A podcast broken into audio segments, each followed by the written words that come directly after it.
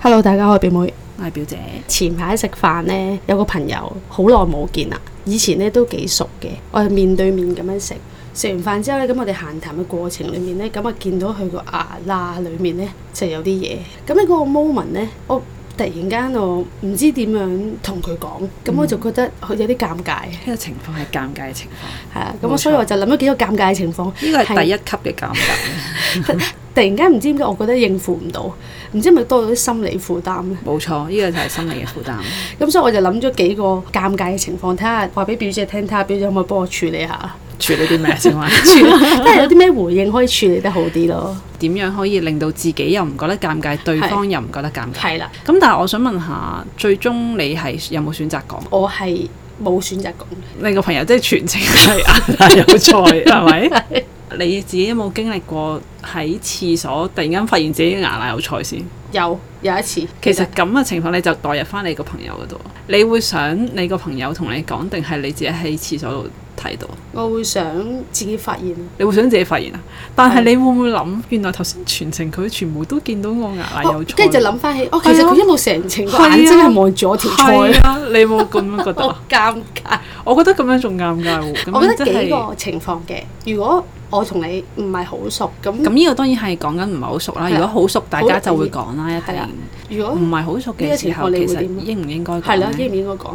我自己覺得係應該嘅。咁你會點樣表達我出會嚟？話，我可能會講話誒，你啲牙有啲嘢。哦，你啲牙有啲嘢。嗯，咁呢其個實就係等佢 sense 最到，係啦，呢個係最温和嘅講法。你啲牙啲嘢啊，或者會唔會選擇去做一啲動作同埋咁樣，即係揞揞住嗰啲啊你，即係隻手指黏黏， 即係好似唔使講啊嘛，即係哦你啲牙揞揞住個嘴，跟住我覺得撩撩咧咁係要盡量令到自己係自然啲先嘅。即係如果你都尷尬嘅話咧，對方都會感覺到你係尷尬。如果你話喂誒、去廁所搞搞啲牙，哦咁樣就會似好啲咯， OK 喎因為好自然啊嘛呢一個哦咁 OK 喎，係啊，啊，真係為佢好嘅感覺咯。啊咁我解決到咧呢個問題。咁如果三四個人食飯，其中一個唔係好熟嘅朋友，佢啊牙罅有咪細嘢，聲啲同佢講咯。即係喺耳邊你搞搞啲牙啊咁樣，如果佢坐喺隔離，係哦有啲嘢喺廁所搞搞。 OK OK。總之係最自然嘅語自然嘅氣，方式係真係你自己本身嘅語氣係係，你自己最自然嘅語氣。如果你話誒、哎你牙有啲嘢啊咁樣咧， 你好明顯你都你自己都好我自己都尷尷尬尬。其實咧呢、個情況完全唔需要尷尬，因為呢個尷尬係你自己諗出嚟嘅啫。你點解會覺得呢個尷尬咧？唔知啊，就係突然間好因耐冇出去為食有飯啲，因為你覺得牙罅有菜係核突樣衰，係，所以就會咁樣。同埋可能我都重點，譬如我望，譬如你牙罅有菜，咁我就你覺得重點係失儀，失疑又唔，或者你選擇係我，我就會你同我講話，我我我牙罅，即係好似誒、哎你啲牙要整整佢咁樣，跟住我就突然間咪住個嘴就好似有啲咩啊，會唔會唔知道有啲咩 啊？有條蟲 咩？我覺得全部人去廁所整一整啲牙。嗯，咁樣啲人都會已經 sense sense 到啦，係咪啊 呀？咁就話咦咩嚟㗎？ 咩嚟㗎？係咩嚟㗎？請問 你話俾我聽啦，唔通仲咁樣咩低能㗎？ 我覺得唔會咯，唔會我覺得全部正常嘅人應該都會 sense 到，同埋係正常有出嚟食飯，即係唔係僆仔。如果啲即係小朋友多啲，佢哋唔會知道 啦。但係經歷過少少人生嘅人，應該都會知道好咯。即係十零歲應該都知㗎啦哦。咁我唔通呢個就真係個咩嚟咩顏色啊咁樣啊？ 仲要係咪辣椒啊 定係葱啊？你自己你要你自己放嘅心理低，你要係放低呢個呢件事尷尬呢個情況，呢件事係完全唔尷尬，呢個係話俾對方聽，自然咁話俾對方聽係一個社交禮儀。如如果你咁樣諗嘅時候，其實咁就就冇事唔會啦尷尬。 OK。第二個好尷尬嘅情況，當你誒、呃同個同事喺一個 office 裡面嘅，得兩個人嘅啫，跟住咧突然間有陣臭味喎，放屁！係啦，佢放屁啊佢放屁，哦，但係咧佢就開口先，唔好意思，我放屁，唔係唔係佢唔認，點解有陣臭味嘅？即係得兩個人啫，真係係啦。哦哦，但係你明顯地係冇嘢噶嘛，跟住佢夾硬無啦啦開聲先， 要要要你去認你有臭味，咁好笑咁你講咩？我真係試過一次，哦 呢個咁似咁似電視劇嘅劇情嘅，我真係冇見 過，冇見過。咁你點處理？？嗯即係好似 lift 有放屁咁，不過我嘅情況呢就去咗放屁就好啲，因為你好快地啊係啦就嘛。走，但係 office 又唔同啦，哦，真係喎，哦即係淡淡然，係啊，哦哦，真係喎。我我都淡淡然啊，係嘛？係我上次都係做一啖啖嘢，係咯，唔係點啊？唔通就話唔係我啊？ 呢件事 會好奇怪啊！好 笑啊！頭先咁大反應就太奇怪 啦！即係你會選擇啖啖嘢啊哦，就係喎，有喎，少少臭喎咁係樣咯，，開窗先咁樣。係啦，係咁樣咯。但係我覺得咁樣係會化解佢嘅尷尬，因為佢尷尬先至會話：係啦，咦，有啲臭味喎。係啊，即係佢佢慘咗。係咯，此地無銀。唔係就冇辦我就法喺度嚇，明明係你㗎誒啦，，我想問下，咁如果轉頭 係 你放屁，跟住我就會話啊，唔好意思，我放咗屁，譬如我開開窗咁樣哦。即係因為你都，我覺得生理需要嘛。咁如果真係同事，你日日都朝見口晚見面，真係臭嘅屁係無聲噶嘛？係係啦，嗰啲嘅臭嘅屁你係忍到嘅其實。我會有陣時無端端係放咗啲我自己聽到嘅屁，嚇但係其實又冇味嘅，冇味嘅完全。係即係我次次聽到噗一聲，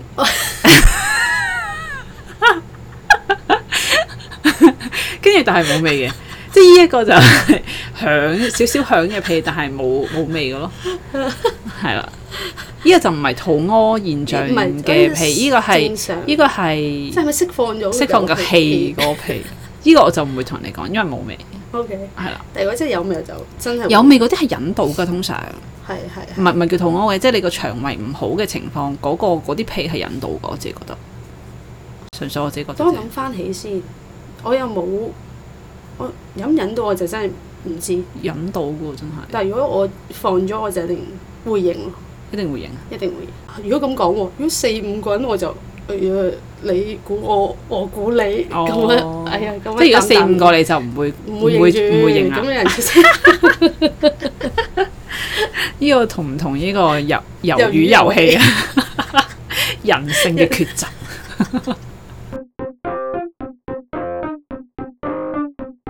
第三個就係喺地鐵站，你見到嗰個女士留 M 啦，咁你會唔會去同唔佢係流到成成隻腳都係啊 嘛？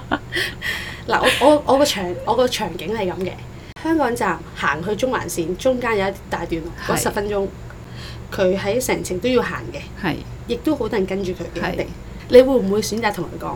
我我要睇我心情哦。我真係要睇心情啊，即係因為我有陣時嗯做好心你就唔係 唔係， 即係今日要做善事。人一線同軍，我今日唔係未啊做嘅，因為我有陣時咧會突然間個心情好封閉嘅，我就會唔想同人講嘢咯。當刻如果我係見到呢個情況嘅話，如果我同人哋講呢，即係個語氣會好硬咁樣去講，其實係成件事都唔會好。嗯同埋我會應該係咯，我連個表情應該都好即係好。好啊冇表情咁樣咧。嗯當刻我估我唔會選擇講。咁如果但係你如果我嗰一日嘅心情係好正常嘅，我就會話誒誒，你後面有污糟咗喎咁樣。哦都 get 到係啦，啊唔通咩咩嚟嘅？ 我仲會咁樣咩？嗰個人， 有種啲人都唔會咁大反應嘅。咁同埋佢知道自己 M 嚟噶嘛， 咁所以應該你話誒後面污糟咗啊，咁應該就會 get 到咯。但係你會我覺得唔會係再做多少少好心？例如咩啊？我我我會同佢講，除件衫俾佢 暖男啊！行嘅。我覺得呢個多咗啦，我覺得係啊多咗，同埋會更加令佢尷尬啊。哦佢會呢個情況會想自己一個人處理噶嘛哦，即係你又 OK 唔識，你話朋友就話啫，係係係係咪先？但係如果我可能會做多步，如果我身上真係有衫嘅，我就使唔使借俾你？使唔使借件衫俾你？因為白色裙可能都真係解決唔到啊。我可以借俾你，譬如我有件外套嘅，我咁借俾你綁一綁條腰咁樣。咁點啊即係你真係送咗俾佢噶咯喎。我賣咁，我會留低 contact 你俾佢。 但係我會同佢講啊，你誒使唔使去廁所整一整啊？咁樣好似會做咗咁樣。我我唔知啊，我自己咧就會再諗深啲，覺得人哋點樣處理係人哋嘅事咯。如果你講話使唔使去廁所度誒、呃搞搞啊，我我自己咧會覺得多事， 我中意俾人睇下咁 樣。唔係唔係，即係我係自己心理上會有啲覺得人哋點樣處理係人哋嘅唔事情咯。所以我就唔會去建議人哋點樣處理。但係當然你你嗰個其實都 OK 嘅 OK，係純粹我自己會覺得嘅啫。跟住如果我覺得都係啦，好似你咁講，你突然間提醒咗，如果心情我就會同佢講，我使誒使唔使我要借件衫俾你交四件衫俾你咁樣。如果冇乜心情就啪啪佢，跟住就我就一定行得快過佢再，即係唔係會再啦睇係到啦啦嘛即係啦係係即啦係，冇錯。亦都等因為為佢會尷尬。冇錯，係啊係啊，咁係咪最好嘅處理最方好法？啊，係啊，一定要講。其解實決解決。如果唔講，佢會更加尷尬咯。佢一我都覺定會得俾好多人見到。我我最後一個啦，就係、誒、我其實呢一樣嘢咧係我啱啱上個星期先經歷完嘅啫。嗯有個男士啦，咁佢就即係着到好有型嘅，咁喺中環啊嘛。咁咧佢就咁樣坐嘅時候咧，佢個背脊有少少挨後佢咁樣嘅，個 pat pat 有少少向前傾，跟住有少少跌咗地啊前 下，我哦唔係。O K，佢玩緊電話咁樣啦，跟住咧，但係咧佢咧係冇拉褲鏈，哦，啊，你講緊係即係佢係飲緊嘢咁樣，唔係係地鐵車廂。我地鐵係啦，咁我就喺度啊，成個車廂一行入嚟，佢因為呢個動作啊，即係咁樣斜斜啲咁樣坐嚟，好即係明真係躺開條褲鏈俾人睇啦。即係咁樣擘大個腳咁，但係咁當然佢有着底褲，咁我就底位變態係咪 一個？咁但係佢咁樣我一入去嘅時候坐低，因為我坐佢對面嗰度，我會冇唔會同佢？講係咪？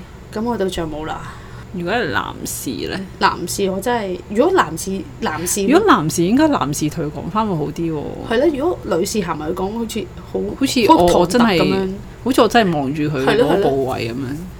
我會選擇唔講啦，走啦。我覺得個情況就係我選擇咗走啦。呢個情況同頭先嗰個女士留 M 嘅情況其實都好相似，但係點解我哋會就會話俾個女士聽，我哋唔話俾個男士聽？我哋係咪性別歧 視啊？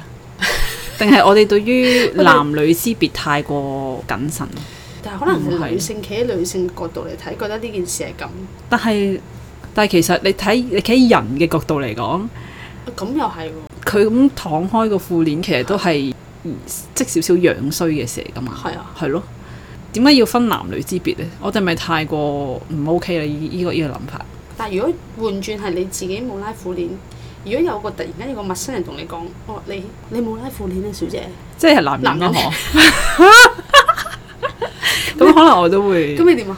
咁你會唔會即刻即刻當場即刻掩一掩拉拉？梗係會，啦。咁仲話我我就中意 affection 咁樣咩？不過其實咧，香港嚟講都真係少啲男性會同我去講呢啲嘢，通常都係阿嬸。所以我都好少冇拉褲鏈嘅情況，但係就即係有人咁樣拍我講呢啲嘢咧，通常都係上咗少少少年紀嗰啲咯，後生嗰啲通常唔會講噶。嗯，係啊，我覺得佢哋經歷緊呢啲尷尬癌嘅情況。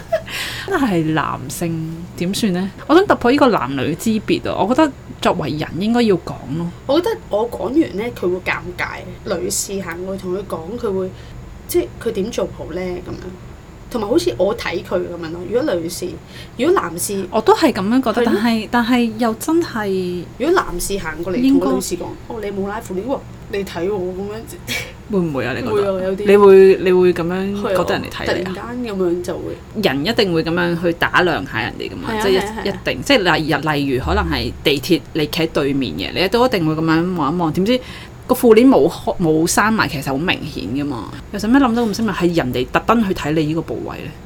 可能自己尷尬咗先，即係就好開始胡思亂想㗎啦嘛。通常佢係咪咩？可唔可以又用翻見到啊輕鬆嘅語氣去講呢？我覺得可以嘅，留 M 咁樣。其實轉個頭地鐵站啲人都唔認得你啦。係咯，即係譬如我同佢講會完，唔會諗得太深入啊？係真係真係諗得太多啦。即係其實過客嚟嘅啫嘛。咁，但係點樣講啊？唔好意思，我係過客。唔好意思，我我唔係特登嘅，即係會唔會係此地咁無我銀啊過咁客樣先？咁樣唔得唔得嗬，應該係唔知誒誒先生咩事啊？咩？ 咩事啊？咩 誒動作唔 得咯，指嗰個位唔得咯， 大佬。哦動作仲衰我。係動得仲衰啊！呢個表達得，啊但係佢坐喺度，你企喺度嘅。我哦坐喺對面咯。我坐喺對面，對面又好似有啲咩特登要真係啊衝過去講係啊。誒，你落車嘅時候講，哦，係啊啊，落車啱。係啊，你就嚟落車嘅時候講，即係除非佢落咗車先都冇係啊辦法啦。你就嚟落車嘅時候就話誒先生，你冇拉褲鏈，跟住走啦， 自己逃 走。哎呀，呢個真係社會嘅規唔限啊係。咯，男同社女之間係啊，我覺得女士、男士真係同冇辦男法士、女士同女士係真係冇辦法去突破一個。如果外國會唔會好啲呢？係咪真係亞洲我我覺得傳佢統，我就會嗯 w h a 啦，即係會做個動作，跟住就 Hey thank you， 咩？即係會唔會係咁？定係我哋諗得太 過我哋諗得太多啊，其實係，我覺得嗱，呢樣諗得太多。係啊？OK，我覺得最好就係臨落車嘅事之前講，因為你繼續喺個車廂度，佢都會尷尬。係係啦，雖然係話作為人應該要講，但係我哋都要知道自己係喺香港呢個社會嗰度，輕鬆語氣最緊要係自己保持輕鬆語氣，同埋自 然，係啦，唔好偷笑。我一定會偷笑，啊因為知道如果 如果咁我你之後再遇到，我一定係臨落車嗰五秒，先生無拉扶你，我即刻奔跑， 即刻奔跑，好笑呢個 情即刻奔跑啊！總之係自己要撇除呢個心魔先。係啦其實同人哋講，同陌生人去講呢啲嘅異常情況係好合理係，嘅，係啦，同埋都係當可唔可以當係日行一善呢？唔可以啊。唔可以，其實呢個唔係一唔個係事，只係一個即係作為日常人嘅日常提醒啫，嗯純粹係咯。如果你遇到好多呢啲唔同嘅 case，我哋都可以分享下，係啊 OK 我哋都想知。好啊，好啦，多謝大家收聽啦，拜拜，拜拜。